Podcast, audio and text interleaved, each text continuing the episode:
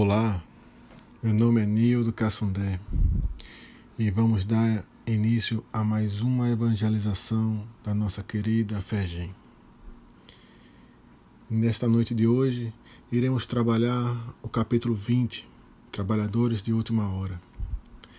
Para iniciarmos com boas vibrações os nossos trabalhos, gostaria de convidar a todos para fazermos uma prece de abertura ao som de Luiz Gonzaga.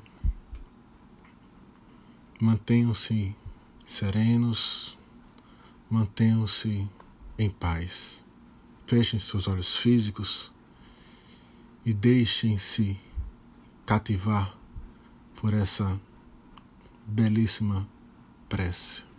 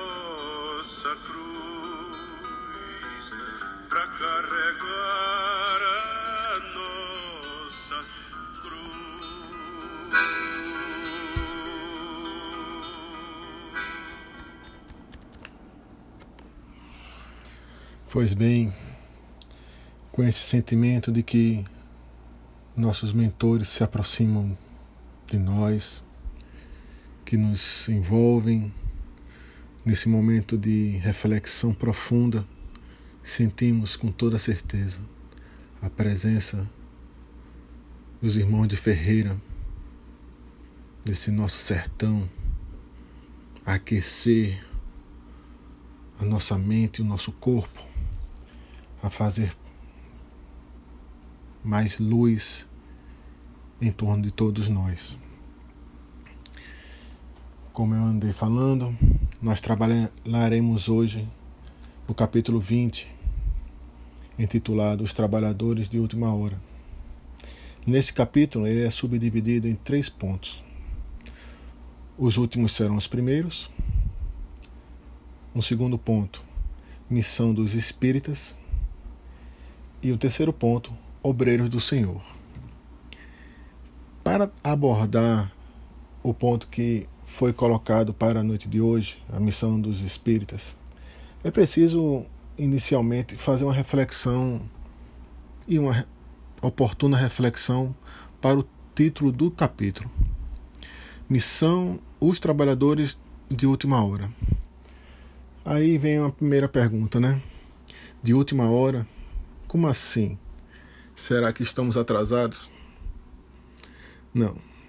Sabemos bem que não se trata desse aspecto.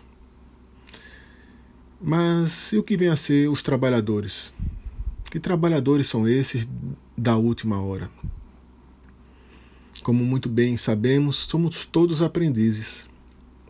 Passamos, muitos de nós já devemos ter passado pela escola de aprendizes. E o tempo todo, Rô, Yuri, Paulo, Drica, nosso querido Brienne, Raimundo, entre tantos outros evangelizadores, costumam exaltar o ponto-chave. Começamos aprendizes e desencarnaremos aprendizes. Então, como vem aqui o Evangelho segundo o Espiritismo nos dizer os trabalhadores da última hora? Pois bem, como trabalhador, fica um entendimento para quem é do do direito de que trata-se de um subordinado que, por meio de um contrato de trabalho, convicto empregatício, recebe o seu salário. Será que seríamos esses, os trabalhadores de última hora? Alguém aqui é carteira assinada da FEGEM? Acredito que não. Então ficaria mais fácil dizer servidor, servidor da casa. E aí vem uma outra reflexão. Bom, quem presta serviços tem que saber do assunto. Será que nós somos realmente detentores de tamanho conhecimento que o saudoso Kardec escreveu à luz dos espíritas, dos espíritos, lá em 1800 e bolinhas? Será que somos realmente, podemos nos dizer, servidores? Que é aquele que tem emprego, que presta serviços de toda sorte, se presta serviço, sabe do assunto. E aí vem a outra reflexão, né? Somos imperfeitos perante o Pai. Somos uma preda bruta lapidando a cada dia, a cada momento, a cada experiência. Então, se não somos trabalhadores e equivocadamente nos auto-intitulamos servidores, sabendo que somos aprendizes, eu ficaria mais com a ideia que o Manuel Filomeno de Miranda nos deixou nos ensinamentos do brilhante livro Tormentos da Obsessão, do Divaldo Franco. Ele lá exalta a palavra estágio. Sim, estágio de estagiário, associado ao aprendiz, associado à perspectiva de aprendiz, daquele que tem, numa perspectiva de ocupar futuramente um cargo. Pronto. Então nós somos aprendizes. Nós somos, à luz das palavras do Filomeno de Miranda, nós somos um estagiário.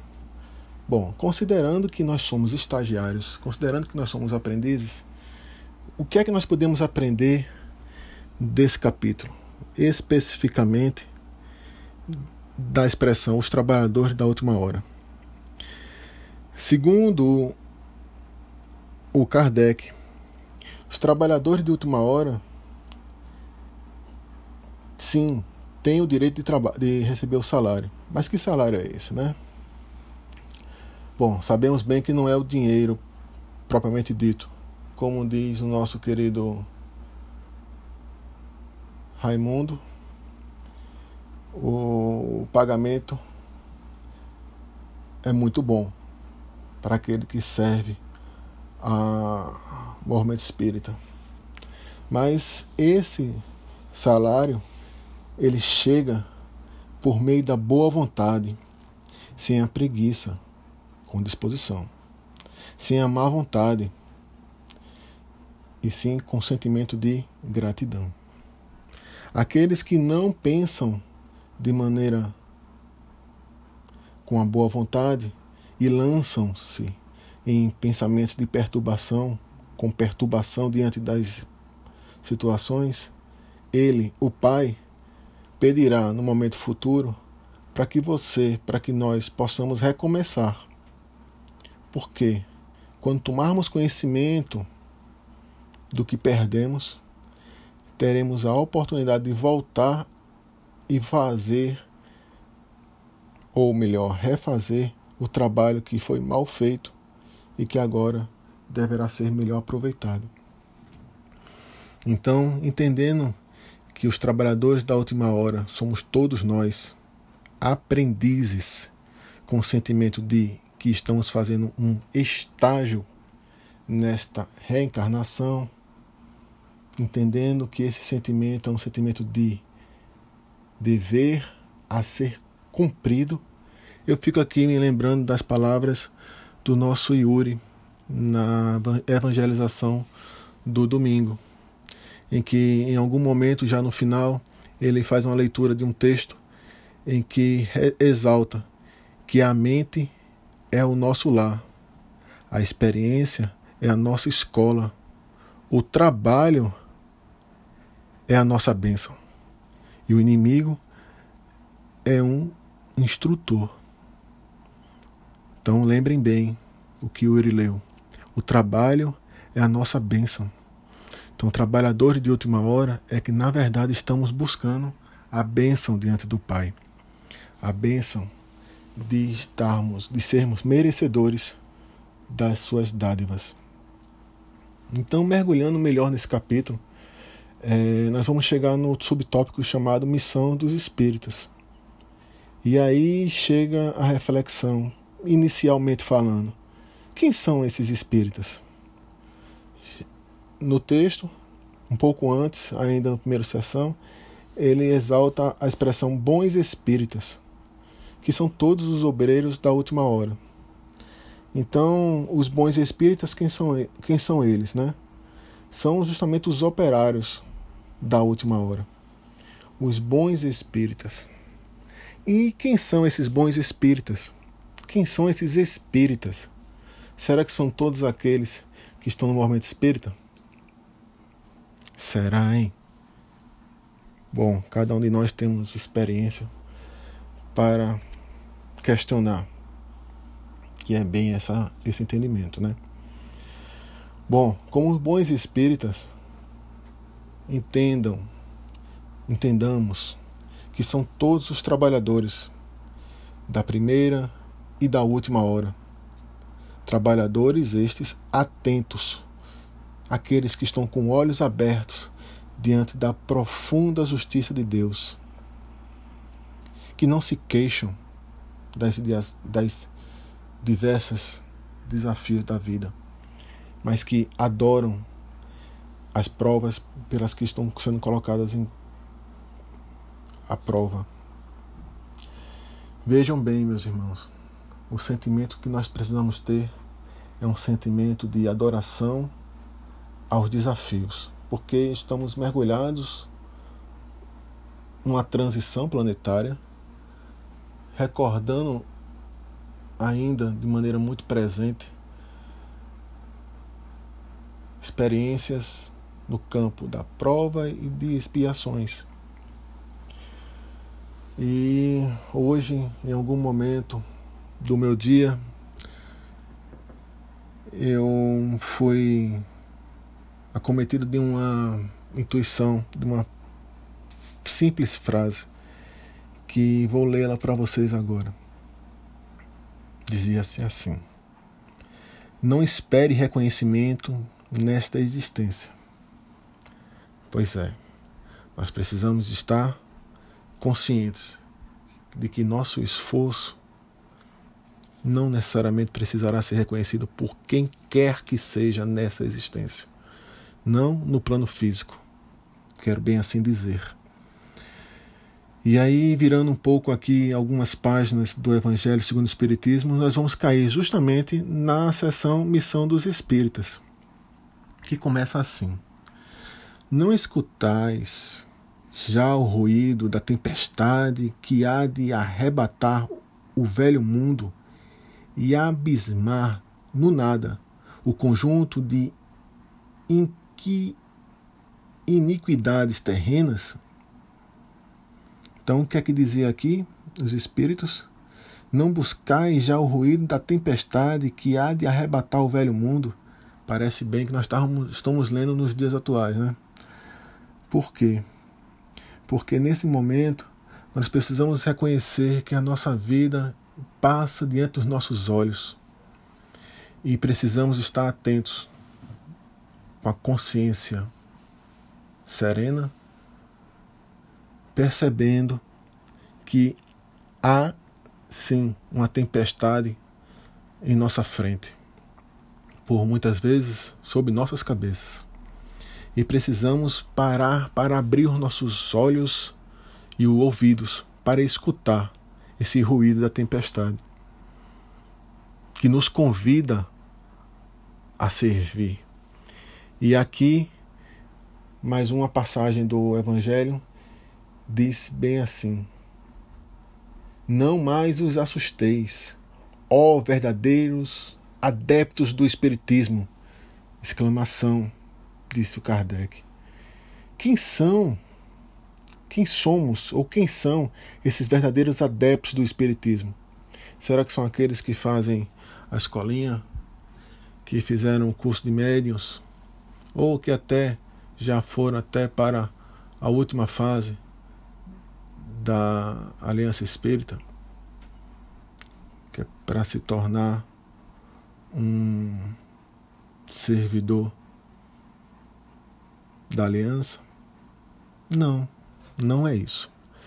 Os verdadeiros adeptos do Espiritismo, muito bem pontua aqui o Kardec, são aqueles que estão dispostos a se sacrificar, a sacrificar aqueles hábitos mundanos. Estão dispostos a abdicar, a deixar de lado as ocupações fúteis da vida para propagar a palavra do Cristo.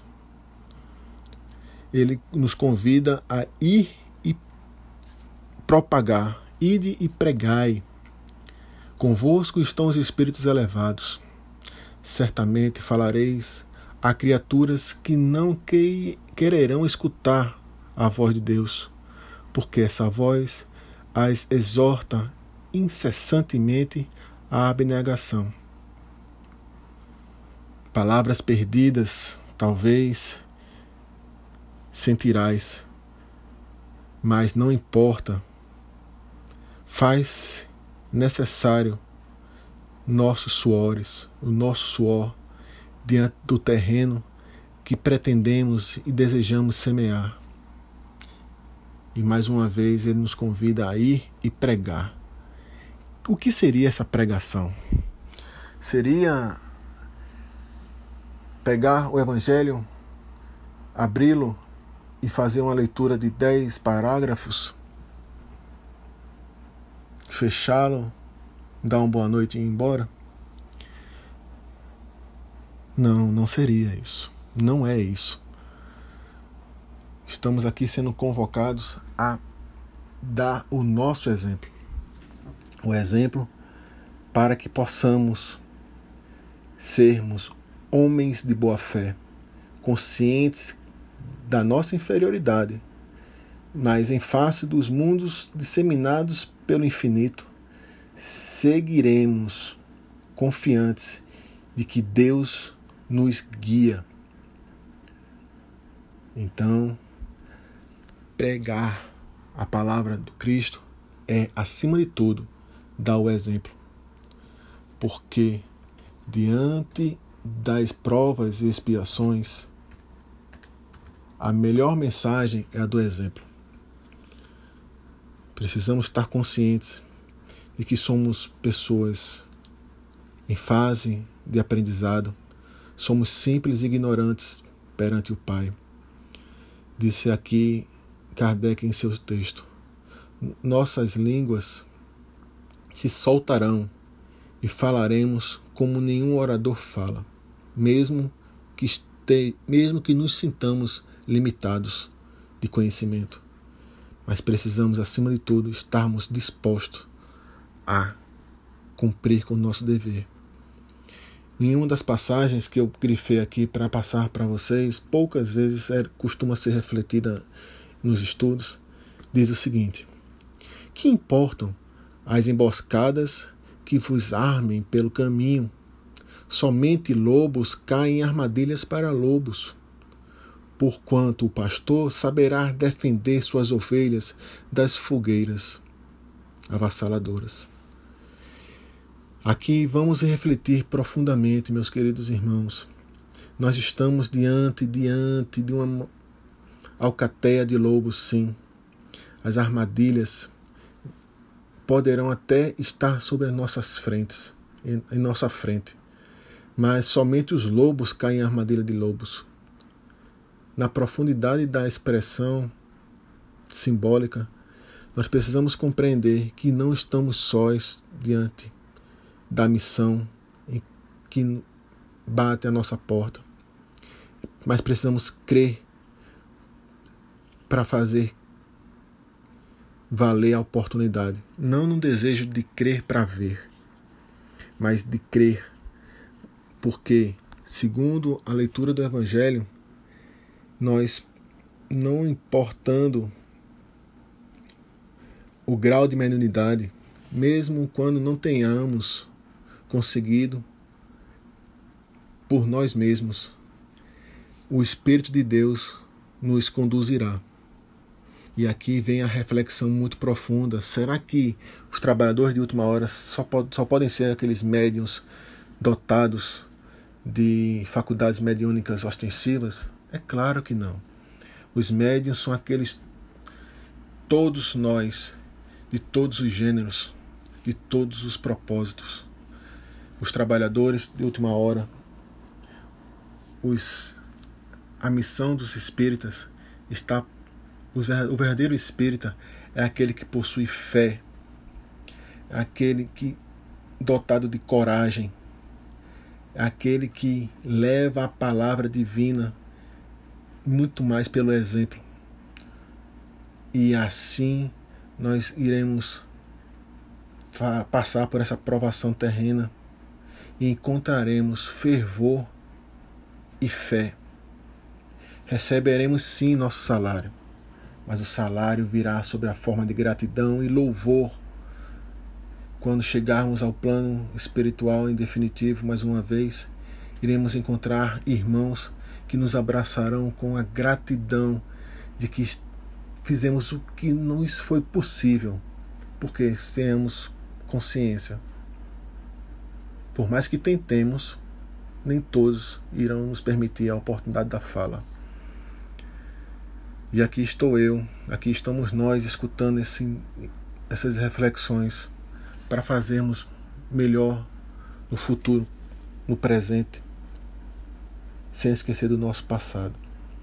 No final dessa sessão, há uma pergunta muito importante que o Kardec fez e foi respondida por um espírito. Dizia assim a pergunta: Se entre os chamados para o Espiritismo muitos se transviaram, quais os sinais pelos quais reconheceremos os que se acham no bom caminho? E a resposta foi: Reconhecê-lo-eis pelos princípios da verdadeira caridade que eles ensinarão e, e praticarão reconhecê-lo-eis pelo número de aflitos a que levem consolo, reconhecê-lo-eis pelo seu amor ao próximo, pela sua abnegação, ou seja, pela sua renúncia, pelo seu desinteresse pessoal, reconhecê-lo-eis finalmente pelo triunfo de seus princípios, porque Deus quer o triunfo da sua lei. Os que seguem a sua lei esses são os escolhidos e ele lhes dará a vitória. Então, iremos reconhecer o trabalhador pelas suas obras. Estamos conscientes que passamos por um momento muito delicado nesse período de transição. Rossano Christian faz uma lembrança muito boa de que estamos envolvidos em um momento muito confuso em que precisamos reconhecer que não existem modelos perfeitos no mundo, na vida mundana, para construir uma solução perfeita para o nosso dia a dia. Muitos de nós estamos em quarentena. Vamos reconhecer isso. Aqueles que não estão em trabalhos, em serviços essenciais, estamos em quarentena. E uma mensagem que o Rossano deixa para gente, a gente é que a vida está nos convidando a parar de filosofar, parar de fugir e nos transformar. Porque não, não podemos ter mais esse sentimento mesquinho. Nós precisaremos, precisamos ser os transformadores dessa vida. Estejamos cientes de que não é fácil passar por esse momento. Não está sendo fácil. E cientes disso, eu vou deixar no final dessa, desse evangelho algumas recomendações para vocês assistirem. Dentre elas, a fala do Rossano a respeito desse assunto. Bom, estamos chegando ao fim do momento da explanação do tema e eu gostaria de convidar a todos a fazermos uma reflexão de profunda reflexão do que estamos sendo, do que estamos fazendo e do que pretendemos efetivamente obter depois que chegarmos no último dia desta reencarnação. Meus queridos amigos, no sentimento de muita fraternidade, deixo aqui meus agradecimentos à oportunidade que a mim foi dada dessa fala. Convido a todos a fazer uma profunda reflexão, respirem profundamente, muito lentamente, para que nesse momento de fechamento do Evangelho, possamos escutar a prece que vamos colocar agora e no momento posterior encerrarmos esse Evangelho.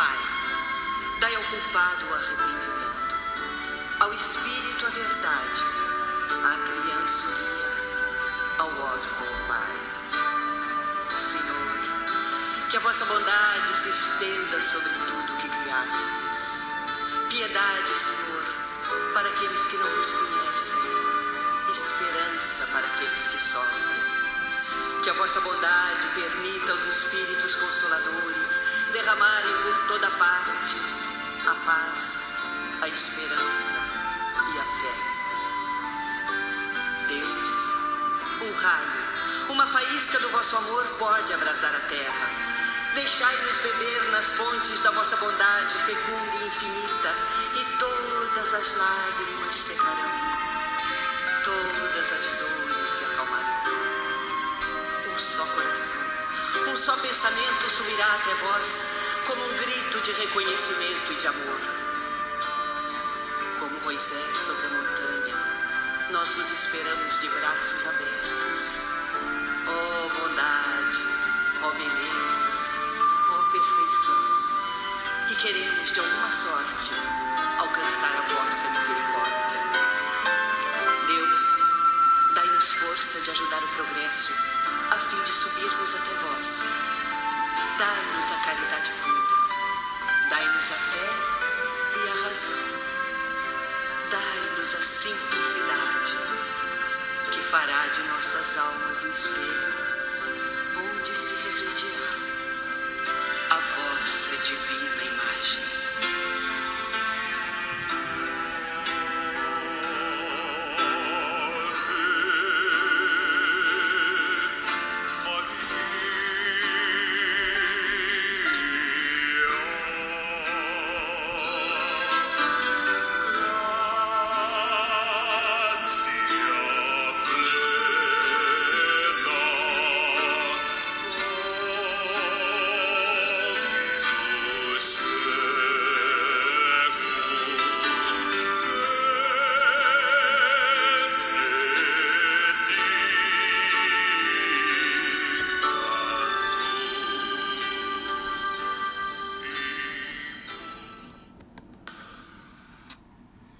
Essa prece, conhecida como Prece de Caritas, foi uma psicografia feita no Natal de dezembro de 1873 por um espírito que se comunicava por meio de grandes médios à época, lá no grupo de em Bordeaux, na França.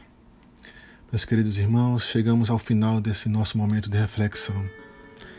Convido a todos a descansarem a mente, assistindo a uma boa, a um bom vídeo, a fazer uma boa leitura. Nesse momento de reflexão, deixo aqui uma orientação. Após esse vídeo, encaminharei dois. Após esse áudio, encaminharei dois vídeos. Um do Rossano e um outro do Divaldo Franco. Desejo a todos um bom descanso, boas reflexões, que os nossos mentores continuem nos protegendo, nos guiando que os pretinhos e pretinhas velhas, incansáveis guerreiros que nos envolvem, que os lanceiros, que os irmãos de Ferreira, todos irão nos guiar, nos fortalecer para nos permitir passar por essa provação e terminarmos ela mais fortes do que iniciamos. Um forte abraço para todos, do nosso, do seu, de todos, querido irmão Nildo Cassundé.